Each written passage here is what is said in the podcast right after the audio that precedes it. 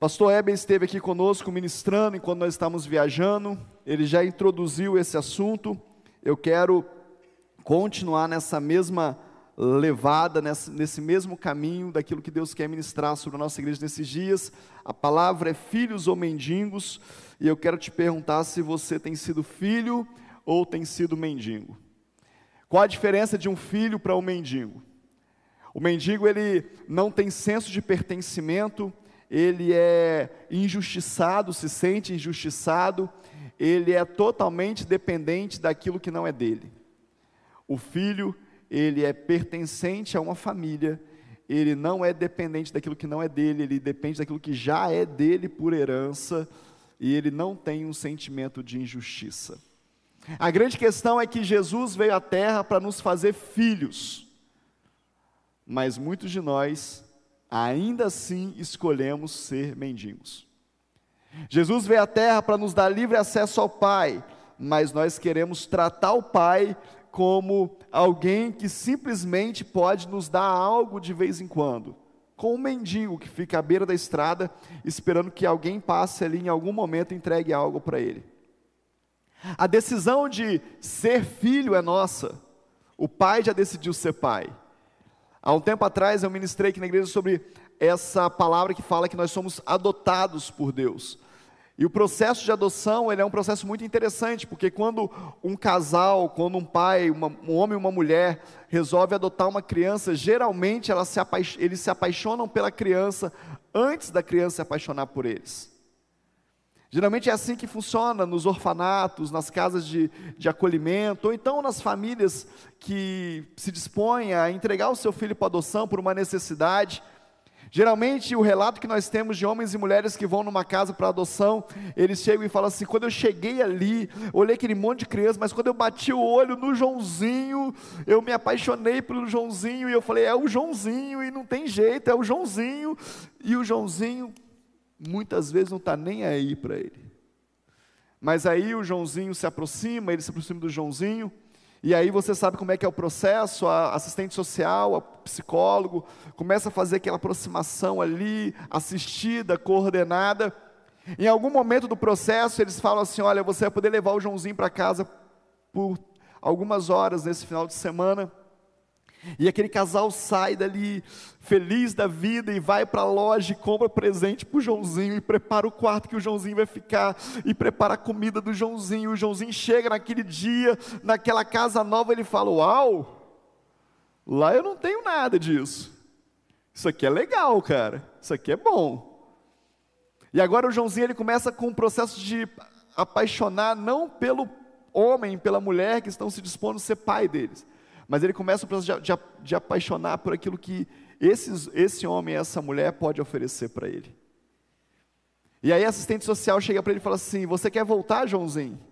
Você quer ir lá de novo? Ele fala: Quero. Lógico que eu quero, lá foi bom. Eu vivi coisas que eu não, não vivi aqui. E ele começa esse processo. Os pais, os candidatos a pais já estão apaixonados, mas o Joãozinho ainda vai se apaixonar lá na frente. Porque o Joãozinho não pode se apaixonar só pelas regalias da casa, ele vai ter que se apaixonar pelas regras da casa, ele vai ter que apaixonar pela disciplina da casa, ele vai ter que se apaixonar pela educação da casa, e aí muitas vezes fica difícil o processo. Querido, com a gente, Deus não é diferente.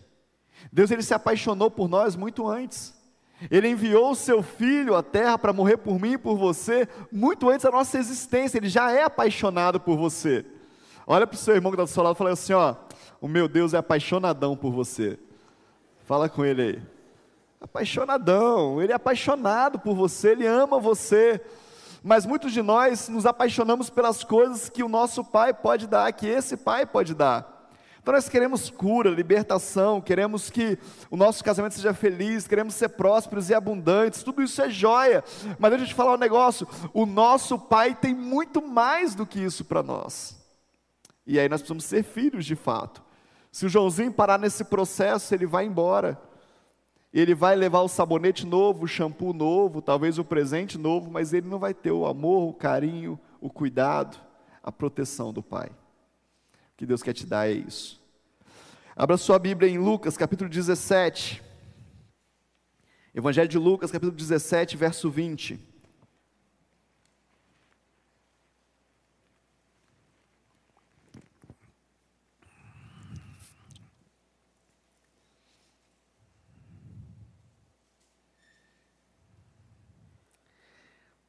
Você achar você dá um glória a Deus de crente aí? Bom. Diz assim, ó. Indagado pelos fariseus sobre quando viria o reino de Deus, Jesus lhe respondeu: O reino de Deus não vem com visível aparência, nem dirão ele está aqui ou lá ele está, porque o reino de Deus está entre vocês. A seguir, Jesus disse aos seus discípulos: Virá o tempo em que vocês desejarão ver um dos dias o Filho do Homem, mas não verão. E dirão vocês: está, Ele está aqui, ou lá está ele. Não saiam, nem sigam essa gente. Porque assim como um relâmpago que resplandece e brilha de uma extremidade do céu a outra extremidade, será o dia do Filho do Homem. Mas é necessário que primeiro ele padeça por muitas coisas, seja rejeitado por esta geração. É necessário que ele esteja pagando por esta geração. Muitos vão dizer, ele está aqui ou ele está lá, mas ele não, não siga essa gente. Ele virá como algo que vai estar entre nós. Jesus, quando começou o seu ministério, ele disse: É chegado o reino de Deus. E aí a minha pergunta para você é: onde está então esse reino de Deus? Esse reino de Deus está em mim, em você. Nós carregamos o reino de Deus. Agora, a segunda pergunta é: o quanto de reino de Deus nós carregamos? Abra sua Bíblia aí em Lucas capítulo 13.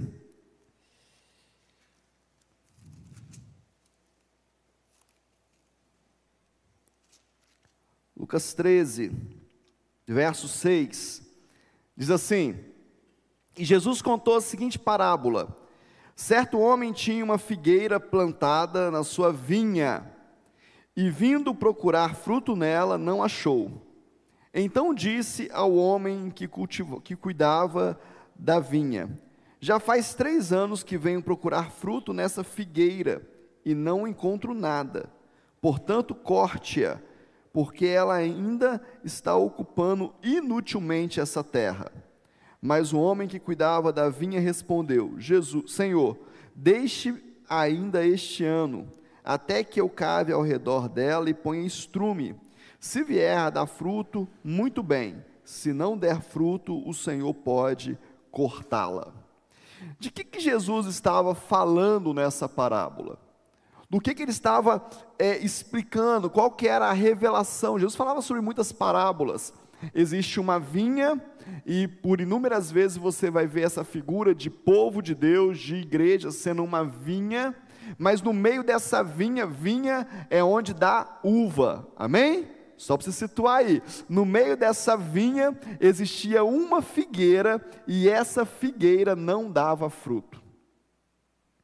No meio do povo, no meio do projeto de Deus, no meio daquilo que Deus queria fazer, no meio daqueles que Deus separou para fazer, existia uma figueira que não dava fruto. Figueira e vinha são assuntos bem interessantes na palavra.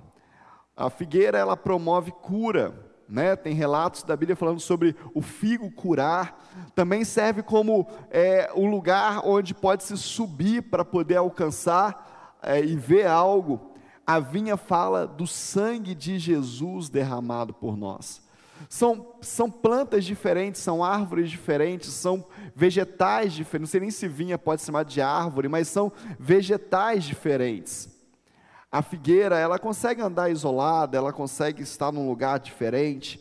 A vinha precisa estar rodeada, precisa estar amparada, é mais sutil, é mais frágil, necessita de mais cuidado. Sabe o que Jesus está falando aqui, querido? Olha, existe um povo que está vivendo como figueira, sozinho, e não tem fruto.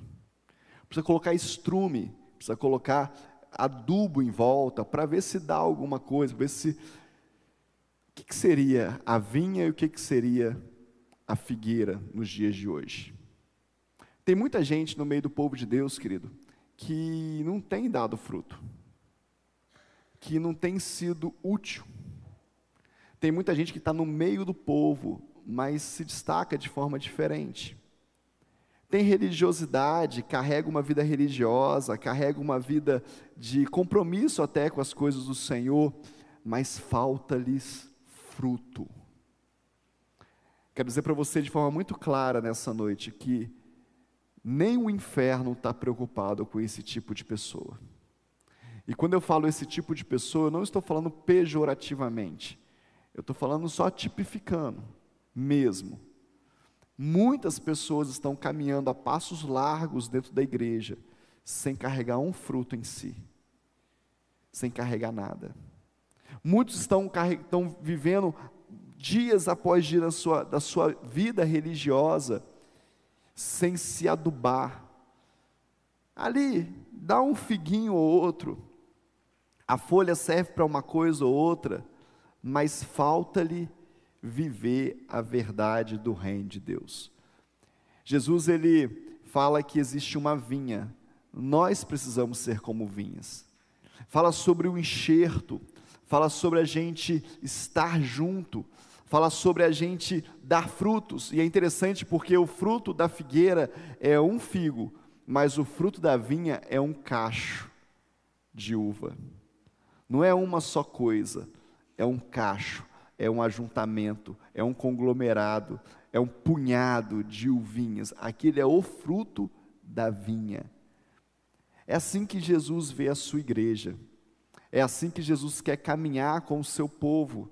Eu quero, eu vou dividir essa palavra em duas partes, mas eu queria primeiro dizer para você assim: como você tem vivido? O que, que é ser vinha e o que, que é ser é, figueira? Qual que é a diferença de uma para outra? Olha só, ser figueira é se achar forte, bom, mas não querer comunhão. Quando eu estava estudando essa palavra, eu me lembrei da minha infância. Na casa que eu nasci, é, tinha um quintal muito grande e aí tinha algumas, algumas árvores frutíferas, tinha goiabeira, tinha é, limoeiro, tinha algumas árvores frutíferas e tinha uma figueira. E eu me lembro que um dia o meu pai resolveu, falou, não, dá muito trabalho esse negócio, vamos cimentar isso aqui, vamos acabar com essa bagunça aqui e tal. E ele foi cortando as plantas e tal. Mas quando chegou na figueira, ele falou, não, a figueira eu vou deixar. E a figueira ficou ali durante toda a minha infância sozinha, isolada, abandonada, mas permaneceu, estava lá. Tinha dias, tinha época que que ela morria, ela acabava, secava tudo, caía as folhas, falava, não, agora morreu, agora já era, acabou. Daqui a pouco ela voltava a dar as folhas de novo, ela reluzia de novo e ela dava fruto de novo. A figueira é forte, não é uma planta frágil, mas por muitas vezes, nesse contexto de igreja, ela nem precisa de comunhão, ela nem precisa de algo do lado dela. A figueira é quase uma religiosidade, conhece a palavra, teme a Deus, quer ir para o céu, mas não precisa de tanta ligação. Ah, venho na igreja de vez em quando, participo de uma coisa, eu não quero ligação, nem me sinto parte disso, disso aqui, nem quero andar com isso aqui, eu dou conta sozinho. Deixa eu te falar, querido, Jesus veio para nos juntar para nos fazer uma só casa, uma só família, uma só noiva. Qual que é? Quais são as outras, as outras características?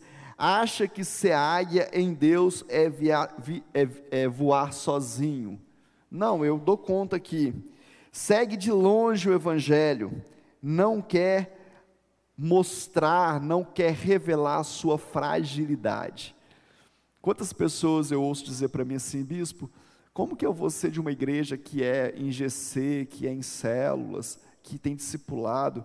Como que eu vou contar os meus problemas? Como é que eu vou falar sobre isso? É, a religiosidade, ela enrijece a nossa fragilidade.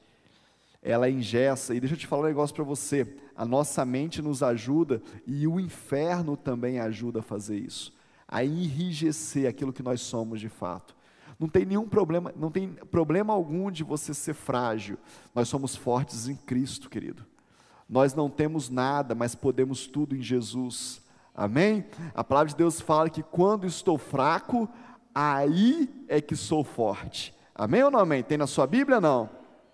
Eu preciso apresentar, expor as minhas fragilidades, para que o Espírito Santo de Deus possa me fortalecer. O filho, quando ele está na sua, no seu momento frágil, ele tem até vergonha de expor ao, ao povo, ao mundo externo, mas na sua casa, ele fala: está ruim para mim, eu estou passando mal, eu estou com algum problema, eu estou com alguma dificuldade. Pai, mãe, me ajuda. O filho não esconde as fragilidades, o bebê não esconde as fragilidades, porque ele é filho e ele depende do pai e da mãe. Amém? O que é ser videira? Videira é ser frágil, humilde, dependente de Jesus. Precisa até das escoras dos irmãos, né? Quando você vai ver uma produção de vinho, né? Quando você vai na videira, na, na, na no vinhedo lá para você ver como é que funciona. O tipo de escora vai, depend, vai fazer a qualidade da uva ser melhor ou pior. O tipo de terreno vai apontar para a qualidade da uva. Deixa eu te falar, querido, o tipo de escória que tem do seu lado aí, ó, não é de escória, não, de, de escora, amém? Do seu lado aí, ó, vai melhorar a sua qualidade. Quem está te apoiando aí? Quem são as pessoas com quem você anda? Que tipo de, de gente você está se escorando para você continuar nessa vida? A igreja é essa parreira, é essa escora para cada um de nós. O ramo da videira precisa de ligação com Deus e com os irmãos. A figueira e a vinha podem ser cortados, se não der frutos, vão ser cortados. Mas Jesus quer nos transformar numa vinha. Quem quer ser vinha de Jesus aqui? Você quer viver isso de verdade? A comunhão com os irmãos, o abraço dos irmãos, o apoio dos irmãos, a comunidade, a igreja família de fato. Que deixa eu te falar um negócio, não tem como fazer isso com todo mundo, mas dentro da igreja tem solução para todos nós. Dentro da igreja tem respostas, eu sempre acreditei nisso. Quem anda comigo há algum tempo já viu falar isso sobre várias vezes. A igreja tem resposta, a igreja tem solução, a igreja é o corpo de Cristo e o corpo de Cristo é completo. Se eu não encontro uma solução aqui, eu encontro a colar. Eu estava ouvindo agora de tarde um testemunho de, um, de uns cantores que estão agora sendo apresentados na mídia, e eles dizendo: Olha, nós estamos há cinco, seis anos com uma palavra de Deus que um dia Deus ia fazer algo na nossa vida.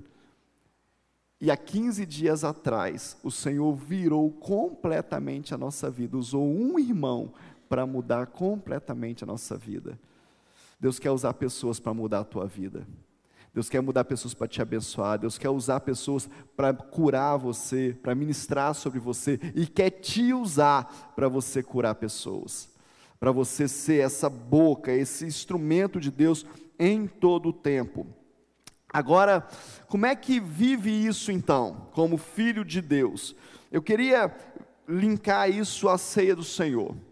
Eu queria trazer essa ligação com você sobre o dia de hoje, sobre o que é viver como vinha, vinculado à ceia do Senhor.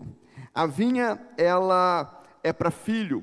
Filho conversa com Deus com, como um pai não como um patrão. Filho tem relacionamento com Deus. Filho tem ligação com Deus.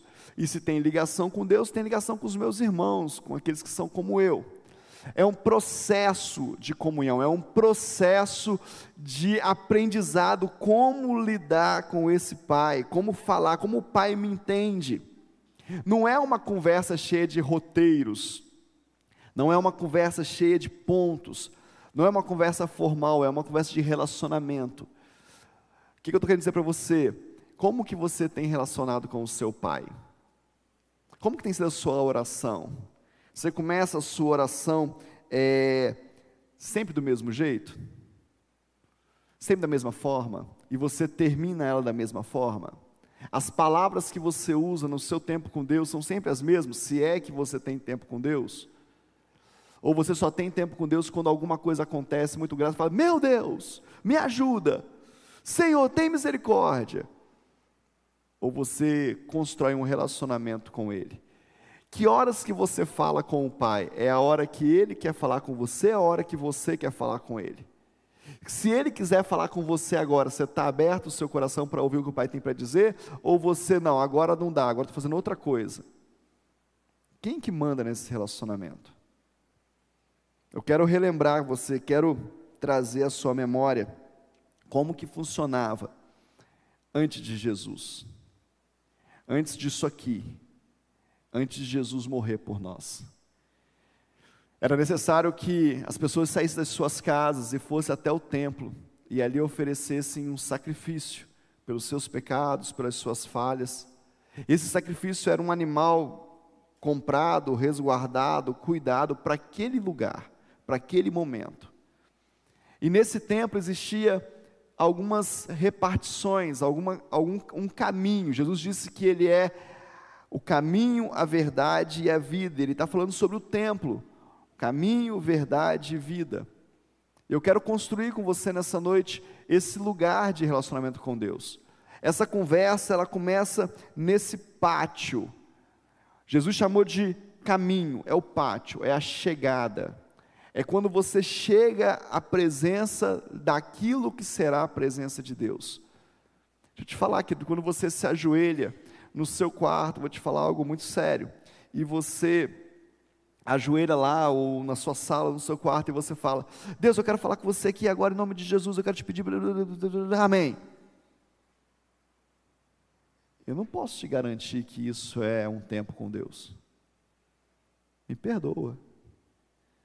Talvez isso esteja só aplacando a sua alma, aplacando aquilo que é religioso na sua vida. Tempo com Deus é. Eu tenho um encontro marcado com Deus. Às sete horas da manhã, eu vou falar com o meu Pai. Eu vou preparar esse lugar. Eu vou preparar o meu coração Alguém disse para mim assim, bispo, eu oro todo dia, mas eu oro no ônibus. Quando eu estou indo trabalhar, eu estou lá no ônibus, eu estou orando, ou eu oro dirigindo. Deixa eu te falar, querido, nem a sua esposa aceita isso, nem o seu marido aceita isso. Quando a sua esposa quiser ter uma DR com você, quando seu marido quiser ter uma conversa séria com você, fala para ele assim: vai falando aí, vai falando, eu estou cozinhando aqui, vai falando aí, vai falando. Ele fala assim: assim não. Quero que você pare e me dê atenção. Quero que você fale comigo. Mas Deus sabe de tudo, bispo. Pois é. Mas Deus, usando o profeta, ele disse o seguinte: Por que, que vocês oferecem animais mancos para mim e defeituosos? Por que, que vocês não pegam esses animais mancos e defeituosos e ofereçam ao prefeito da sua cidade e vê se ele aceita? Por que, que eu tenho que aceitar o que você quer me oferecer, sendo que o que você está me oferecendo nem aos homens você oferece? Vamos recolocar Deus no lugar na nossa vida, querido? Vamos reajustar isso? Vamos fazer um alinhamento de quem é Deus para a gente nessa noite? O pátio é esse lugar, é o lugar onde tudo começa. Como é que eu começo a, a trazer a presença de Deus para esse encontro? Com gratidão. Gratidão pelo sacrifício de Jesus. Gratidão porque ele gerou resultados em nós. Gra, gra, desculpa Gratidão dizendo: Pai Celestial, eu te agradeço pelo plano maravilhoso que o Senhor tem na minha vida. Você não consegue criar um ambiente, querido, de relacionamento com Deus se o seu coração não estiver grato. Filho nenhum consegue. Imagina você, você tem um filho e o filho só chega perto de você para te pedir, para te cobrar. Imagina você, você ter um, um, filho que você gerou, que você criou, que você cuidou, que você protegeu, e tudo que tens Toda conversa que você tem com aquele filho é: por que, pai? Por que, que isso está acontecendo, pai? Por que, que não dá certo, pai? Por que, que não acontece na minha vida, pai? Pai, só tem que me ajudar, pai. Pai, isso está fazendo pouco, pai, você não me escuta. Imagina você no lugar desse pai. Como é que você ia se sentir? Já viu quando os nossos filhos começam a galgar um, um lugar de adolescência? E eles falam para a gente assim: Mas você não faz nada para mim. Falo, Opa, peraí, calma lá. Vamos fazer as contas de quantas fraldas eu comprei. Vamos fazer as contas, né? Vamos fazer umas continhas básicas, né? Quantos pratos de comida você comeu? Não, mas isso não. Ué, mas foi você que comeu, não fui eu. Então vamos fazer umas continhas, vamos ver se é nada mesmo. Quantas vezes nós falamos isso para Deus, querido? Às vezes não temos coragem de falar com as nossas palavras, mas aqui dentro, ó, nós pensamos: Deus faz tudo para o fulano, não faz nada para mim. Deus fez tudo para ele, não fez nada por mim. Mas ele mandou o seu filho morrer por mim e por você, para gerar em nós, em primeiro plano, um coração grato. Como está a sua gratidão diante de Deus aí?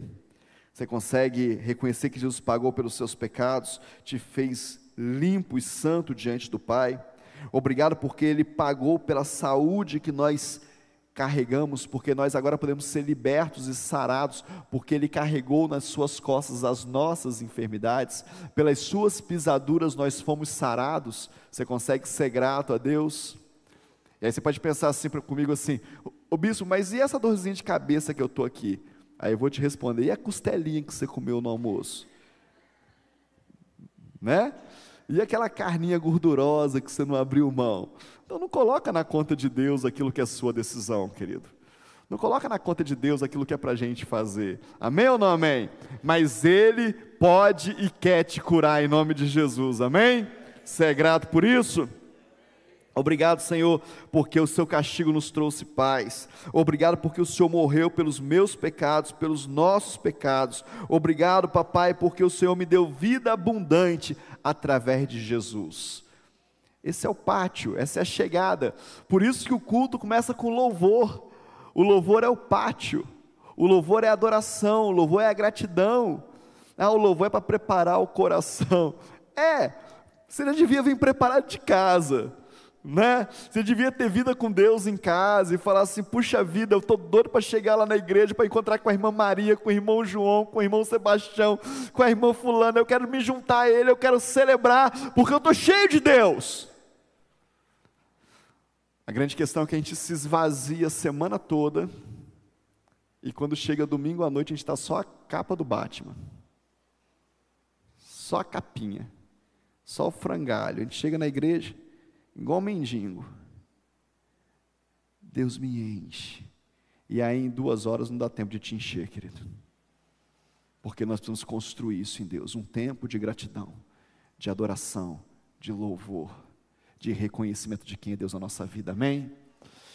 Se você quiser, feche os seus olhos aí, tem aí 30 segundos de gratidão a Deus. Fala, Deus, eu quero entrar no santo lugar, mas eu quero passar pelo pátio primeiro. E eu quero te louvar. Quero te agradecer pelo que o Senhor é na minha vida.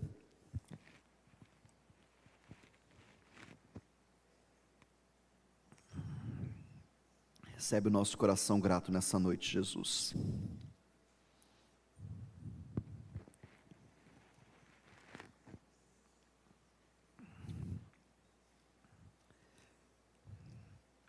Aleluia. O segundo lugar que Deus tem nessa construção de filhos é a pia. A pia para os sacerdotes se lavarem. É. Não tem como sacrificar o Senhor sem se lavar. Os sacerdotes, para eles poderem tocar, receber os animais, eles se lavavam, se preparavam. Sabe, querido, o sangue de Jesus nos lavou de todos os pecados mas na caminhada você pode se sujar. Pode ter poeira nos seus pés, pode ter sujeira nas tuas mãos. Você tocou em algo impuro que você não devia ter tocado. E não é uma palavra de acusação porque é ceia. Examine-se, pois, o homem a si mesmo. Joia, mas não é isso. É todo dia. O salmista, ele fala o seguinte assim: até os pecados que eu não sei, me perdoa. Até aqueles que eu não tenho consciência ainda me perdoa. Nós precisamos construir esse lugar de nos lavar. E às vezes você não vai conseguir se lavar sozinho. Você precisa de alguém vai te ajudar. Fala assim, olha aqui, me ajuda aqui. Me ajuda a me lavar. Eu estou vivendo uma vida onde eu estou me sujando, preciso de ajuda para não me sujar mais. Sabe quando você prepara o seu filho, coloca a roupinha nova nele, aniversário do primo, Você quer mostrar o seu filho lindo, reluzente na festinha de aniversário, mas quando ele chega na porta do salão de festa, na garagem da casa da festa, ele vai escorregando assim, né? E suja a bermuda branca toda. Você fala: Meu filho, eu te dei a roupa nova.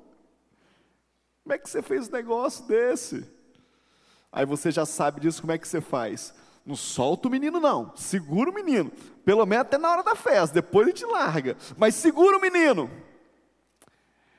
Talvez você precise de um irmão na sua vida para dizer: segura o menino.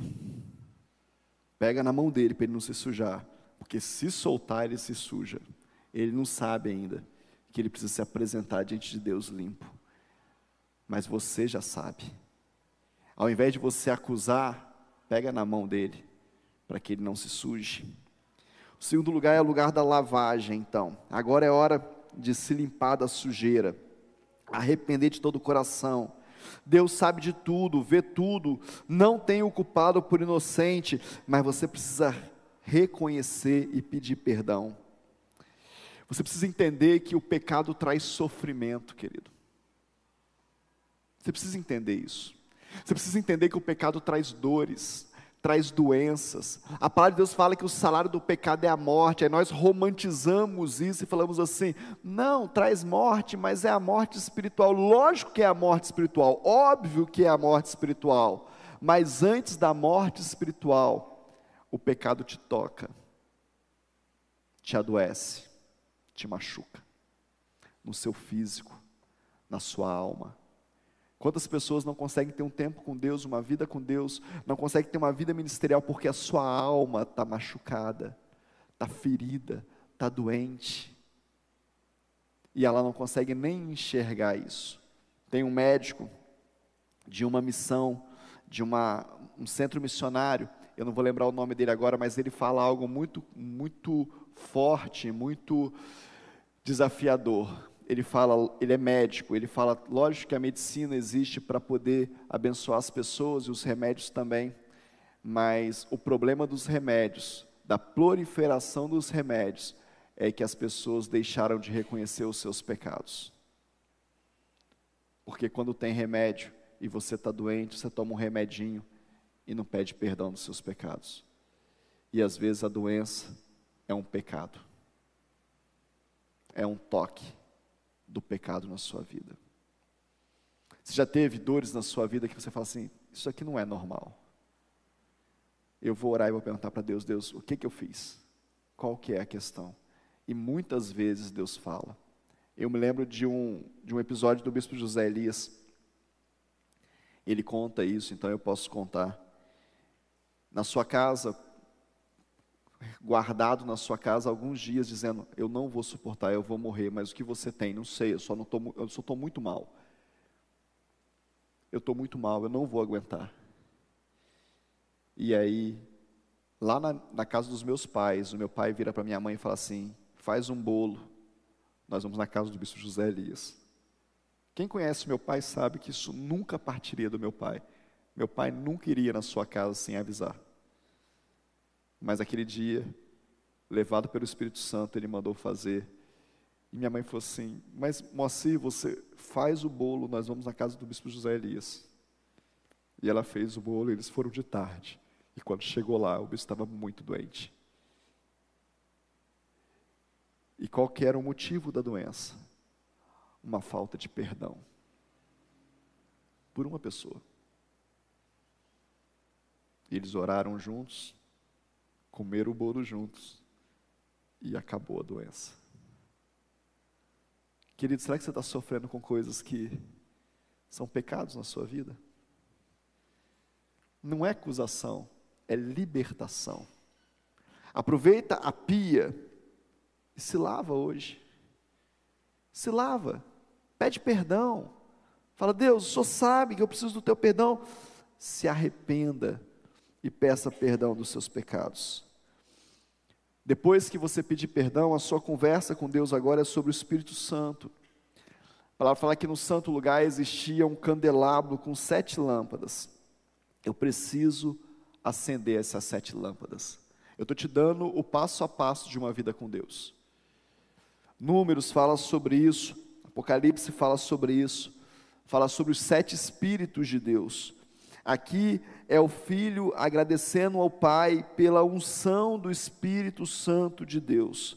E aí você pode dizer ao pai: Pai, eu acendo pelo poder do Espírito Santo. Bispo, como assim eu acendo? Deixa eu te falar. Quem acendia o candelabro? Era o sacerdote, querido. Não existia um anjo que ia lá e acendia. Era o sacerdote que acendia. Então somos nós que acendemos o candelabro, amém ou não amém? As luzes sobre a nossa vida. Então você pode dizer assim, ó, eu acendo pelo poder do Espírito Santo o senhorio, a liderança na minha vida. Eu controlo a minha boca, a minha alma, os meus recursos, os empregados que o Senhor me deu, tudo pela unção do teu espírito. Eu acendo a sabedoria, a inteligência, são as lâmpadas do Espírito, o conselho, a fortaleza, o conhecimento, o temor do Senhor em mim, pelo poder do Espírito Santo de Deus. Então eu vou acendendo lâmpada a lâmpada. Eu acendo aqui essa lâmpada. É uma conversa com o Espírito Santo agora. Acabou a desculpa de você falar assim, bispo, eu não oro porque eu não tenho assunto com Deus. Estou te dando todos os assuntos para você ter com Deus. Acende agora pelo poder do Espírito Santo. Ore com gratidão ao Espírito Santo de Deus. O terceiro ponto é a mesa dos pães, doze pães de comunhão com unção. Pai, eu te louvo pela Sua palavra que está na minha boca. O Espírito Santo unge cada um e fala que eu posso curar pessoas, orientar, demonstrar o amor do Senhor. São doze pães de comunhão, de unção sobre a minha vida sobre a vida dos meus irmãos. Com quem que você tem tido comunhão? Quem são as pessoas que têm comunhão com você? De onde você tem se alimentado? De que mesa que você tem se alimentado? Quais são as mesas que você tem sentado? Coloque isso diante do Senhor. Peça ao Senhor um lugar de sustento, de alimento, para a sua vida em comunhão. Ele vai juntar você a pessoas poderosas, pães poderosos, porque Ele quer fazer isso na nossa vida. O próximo passo agora é um diálogo do filho com o pai sobre o altar do incenso. O altar do incenso fala de adoração. E adoração é reconhecer quem o pai é, reconhecer quem o filho do pai, Jesus, é. Independente de como você está vivendo, independente do que está acontecendo na sua vida, se as notícias são boas ou são ruins, Deus não muda. Se está chovendo ou fazendo sol, Deus não muda. Se você teve a resposta ou não, Deus não muda. A adoração é reconhecer a Deus pelo que Ele é e Ele não muda. Então você pode agora acender um incenso de adoração, um diálogo de adoração, entrar na presença dEle, o adorar, o elogiar, curar suas, a sua língua, a sua boca das murmurações. Se tem uma coisa que fecha o céu na vida do crente, querido, são as murmurações. Se tem uma coisa que arrebenta o crente, é o olhar ruim. A palavra de Deus fala que se os teus olhos forem bons, todo o teu corpo é bom. Quando você entra aqui na igreja, o que, que você vê primeiro? Vou te ensinar a ter olhos bons. O que, que, o que, que te chama mais a sua atenção? Quando você vai na casa de alguém, quando você vai falar com Deus, nossa, está quente, né? Nossa, está frio. Nossa, é ruim ficar de joelho aqui, né? Nossa, demorou, né? Nossa, foi rápido. A comida está ruim, né? Está salgada, está fria. Tá... Tem olhos bons, querido. Começa a olhar com olhos bons. Começa a, a, a, a se curar da sua murmuração. Sabe? Deus está apresentando para a igreja nesses dias, ouve o que eu estou te falando como uma voz profética, eu falo para você: Deus está apresentando para a sua igreja nesses dias o melhor dia da igreja na terra. Nós vamos viver os melhores dias como igreja nessa terra. Aí você fala: que isso, bispo? Está tá apontando uma perseguição. A perseguição é lá fora. No corpo de Cristo são os melhores dias na terra. Amém? Para nós vivermos a perseguição para nós vencermos a perseguição. Mas se os teus olhos não forem curados, se a sua boca não for curada, se a sua língua não for curada, você vai entrar num processo de murmuração tão profundo que você vai perder os melhores dias de Deus na sua vida. Então cura a sua língua. Como é que cura a língua, bispo? Adoração. Como é que cura a inveja, bispo? Celebração. Ah, estou com inveja do irmão, celebra com ele. Eu vi um, alguém falando sobre uma igreja que o processo, eu fiquei apaixonado, eu falei, ah, eu queria uma igreja assim. Que o processo da igreja é elogiar as pessoas que está no DNA dessa igreja. Então as pessoas chegam na igreja, na porta da igreja, e começa, quando as pessoas começam a chegar para o culto, o diácono fala: Nossa, mas que jaqueta linda que você veio hoje. Nossa, mas que sapato maravilhoso que você comprou. Nossa, você está tão feliz hoje. E as pessoas vão criando um ambiente de elogio um ao outro, e o Espírito Santo de Deus começa a encher aquele lugar. Aí você fala assim para mim assim: Nossa, mas isso é humano. Isso é psicologia. E quem criou o homem, o humano, a psicologia? Foi o diabo, querido? Ou foi Deus? Desmistificar as coisas. E deixa eu te fazer uma outra pergunta. Pais e mães que estão aqui, quando alguém elogia o seu filho, como é que você fica? Como é que você fica? Você fica triste? Nossa, psicologia, humanismo. Você fala, é, meu filho é lindo mesmo, maravilhoso a baba escorre, né? Pois é, querido, Jesus fica feliz, Deus fica feliz quando os filhos dele são elogiados. Começa a elogiar a pessoa. Aproveita aí, olha para o lado aí, faz um elogio aí, ó. Segue a dica aí, ó. Faz um elogio para o seu irmão aí. Aproveita, deixa, querido. Foi Deus que criou esse esse homem que está do seu lado, essa mulher que está do seu lado, foi Deus que criou ele. Adore a Deus, louve a Deus pela criação dele. Aleluia! Vou na prática a palavra. E agora eu vou entrar nesse lugar onde eu preciso voltar um minutinho aqui com você.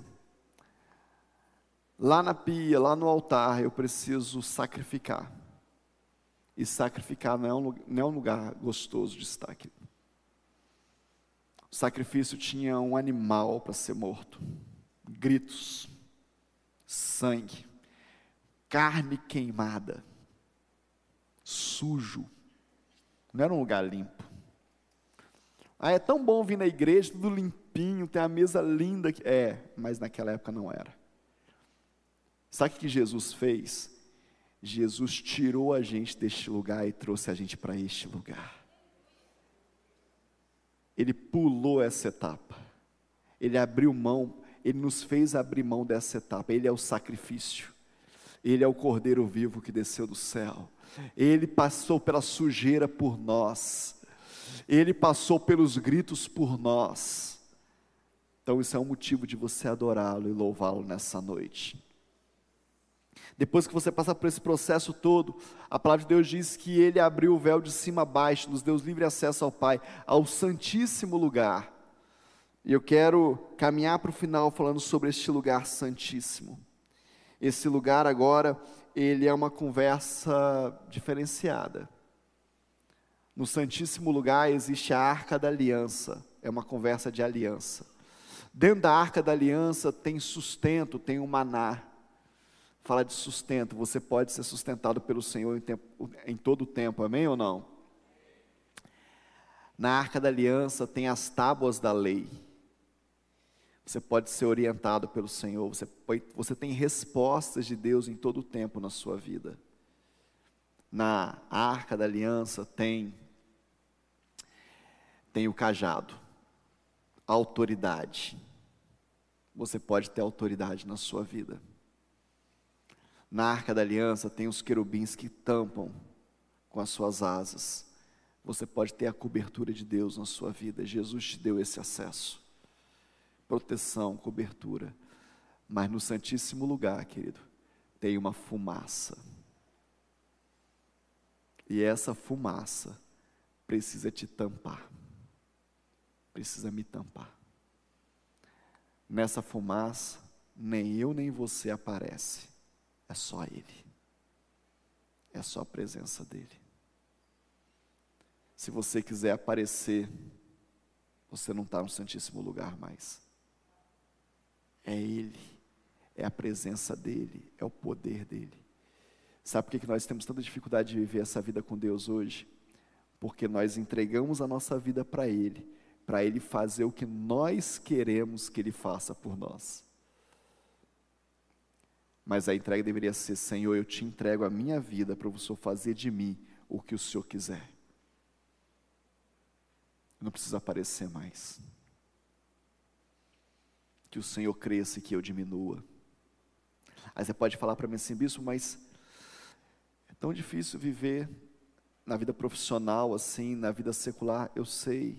Você pode ser grande na vida profissional, você pode ser grande na vida secular, você pode ser grande no mundo mas sabendo que Ele é o motivo de todas as coisas, dando toda a honra e toda a glória a Ele, exaltando a Ele, reconhecendo a Ele, dando a sua adoração a Ele, o seu louvor a Ele, colocando Ele acima de todas as coisas. Essa é a vida do crente, essa é a vida do Filho de Deus. No santo lugar, no santíssimo lugar, você precisa adorar a Deus por cada por cada elemento desse, pelo maná, pelo sustento, pela palavra, pela autoridade. Você precisa dizer para o Senhor: Senhor, muito obrigado, porque o Senhor conquistou tudo isso para que eu pudesse viver nessa terra. Sabe, querido, eu falei né, pela manhã sobre isso. A gente precisa viver como filho. O filho, ele tem acesso a tudo isso. O filho agora, ele não está preocupado sobre é, se ele vai ter o sustento daquele dia, ele sabe que ele promove sustento. Ele sabe que no contexto familiar ele faz parte do sistema que promove sustento. A promessa é ter sustento. Se você não quiser fazer nada, vai ter sustento, mas se você quiser crescer e multiplicar, vai ter plantar e colher. Enquanto o povo estava no deserto, num processo de ensino, Deus mandava o maná todos os dias. Mas quando o povo entra em Canaã, na terra que manda leite e mel, que era a promessa, eles precisaram agora plantar para colher. E agora o milagre deixou de ser o sustento diário, o milagre passou a ser a multiplicação daquilo que se plantava. Você vai plantar um pouco e vai colher muito mais. Isso é filho. Isso é ser filho de fato. É saber que aquilo que está ali é meu também. Eu sou co-herdeiro com Cristo. O que, que tem te impedido de viver como filho? Você está como uma figueira no meio da vinha, isolado, sozinho. Está faltando esterco, estrume. Está faltando aditivo para você dar fruto. O que está faltando? Você está aqui na igreja e você faz parte dessa igreja, ou você está aqui porque não tinha onde você ir hoje? Porque alguém te convidou, ou porque religiosamente você tinha que estar tá aqui, ou porque a sua família veio e você veio junto? Eu sei que essa é a palavra forte, como pastor eu pregar isso para você, mas eu não sou um pastor que corre daquilo que Deus quer falar. Deixa eu te falar um negócio, querido. Isso é muito pouco. Viver só isso é muito pouco. Viver uma reunião domingo à noite é muito pouco. Viver um, um dia a dia com Deus que você faz uma repetição de vãs palavras para isso aplacar o teu coração é muito pouco. Tem uma chuva de Deus prometida sobre a nossa igreja. Tem um derramado Espírito Santo de Deus. Tem palavra de Deus sobre nós. Tem algo que Deus quer fazer nesses dias sobre a igreja do Senhor Jesus. É muito pouco viver uma vida só religiosa. É muito pouco ficar é, é, vivendo de migalhas. Tem uma mesa pronta para que eu e você poder, possamos cear com Cristo. De verdade, de fato. Deus, Ele me, me levantou neste tempo, querido, como um profeta. E eu nunca quis ser profeta. E eu nunca quis assumir isso. Mas Deus tem me levantado como uma voz profética nesse tempo. E com muita humildade, com muito temor, eu quero dizer para você nessa noite: assume o seu lugar em Deus, assume o seu posto de filho. Se você está fora da casa, volta para casa. Se você está, depois dessa palavra, você está entendendo que você está vivendo aquém daquilo que você poderia viver, você está vivendo menos do que Deus tem para você, querido, volta correndo. Decide correndo. Assume um novo, não tenha medo de mudanças. Não tenha medo de novo, novos contextos. Não tenha medo de tomar decisões na sua vida que te aproximam de Deus. Tenha medo de ficar afastado de Deus. Tenha medo de ser. Tenha medo de ser mais comprometido com tradições e costumes do que com vida de Deus. Tenha medo de ficar preso naquilo que você acha que você sempre fez e tem que ser sempre assim, do que a entender o que, que Deus tem para você. Falar, é isso que eu falei, porque hoje Deus quer isso de mim. Abraão mudou pelo menos umas 14 vezes para chegar no lugar que Deus queria que ele estivesse. Não tenha medo de mudanças. Não estou falando para você mudar de casamento, logicamente. Não estou falando para você largar a sua família, logicamente. Isso você já sabe. Se você está nessa igreja, você sabe que nós pensamos sobre isso. Mas de você mudar o seu interior, de você mudar o lugar onde Deus está te plantando, de você querer fazer aquilo que Deus quer que você faça, de você parar de ser leal e fiel a tradições, a sistemas e ser fiel à palavra do Senhor, querer mais a palavra do Senhor do que o teu ego, do que o teu orgulho, do que as pessoas falam para você. Você precisa assumir um lugar de filho de Deus nessa terra. É isso que Deus está falando com a sua igreja nesse tempo. Assume fala, pede para Deus, faz prova com Deus, fala, Deus, é o Senhor que está falando comigo sobre isso, então me prova. Deus está no controle de todas as coisas, querido. Ele tem controle sobre todas as coisas, mas sobre a minha vida, eu entrego o controle para Ele, eu deixo Ele controlar. Mas Ele conhece o teu coração, Ele conhece as tuas necessidades mas Ele também conhece os teus pecados e os meus pecados. Ele também conhece o teu orgulho e o meu orgulho. Ele também conhece aquilo que eu me boicoto, que eu fujo da presença dEle, porque eu não quero que Ele me trate naquilo que precisa ser tratado. Mas deixa eu falar uma coisa com você. Se minimamente você deixar Deus cuidar de você, Ele vai colocar pessoas do seu lado para tratar aquilo que precisa ser tratado, cuidar daquilo que precisa ser cuidado e te transformar naquilo que Ele mesmo quis que você fosse um dia. A obra dele é boa, os projetos dele são agradáveis, o querer dele é perfeito, tudo dele é bom, mas nós precisamos ser filhos de fato. Imagina uma igreja de filhos de Deus. Imagina uma igreja que não precisa pedir nada para ninguém Somos supridos em Deus, em tudo.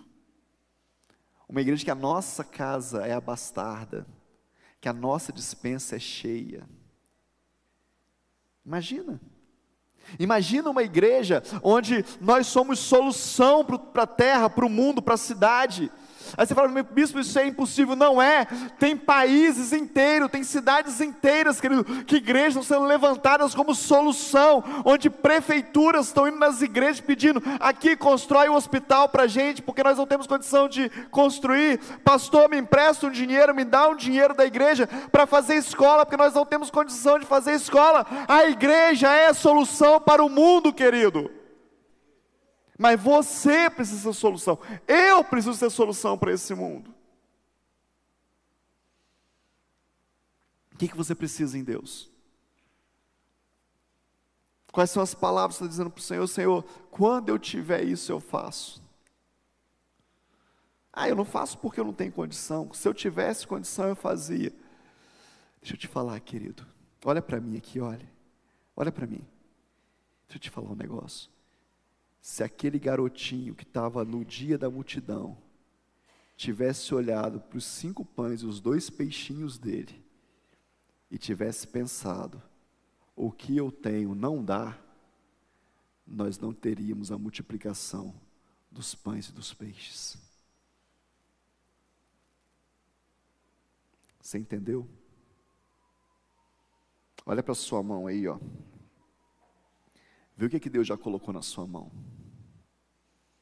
Vê se tem cinco pães e dois peixes aí, pelo menos. Vê se tem um peixe só, se tem um pão só. Vê aí. Se você achar que o que tem na sua mão é muito pouco, fala com seu irmão, fala assim, junta comigo aqui.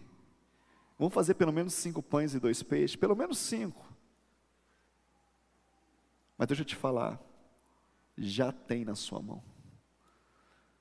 Só que ao invés de você oferecer para Deus, para Deus usar o que está na sua mão, talvez você esteja como um mendigo, à beira do caminho, pedindo para Ele te dar mais. E Ele não está afim de te dar mais. Ele está afim de multiplicar aquilo que tem na sua mão. Entendeu? O que, que você tem? Como que você está entrando na presença dEle? Com louvores e adoração ou com pedidos intermináveis? Você está entrando diante dele com sacrifício? Ele mesmo disse: Eu não quero sacrifício de você, eu quero teu coração. Jesus já sacrificou, querido.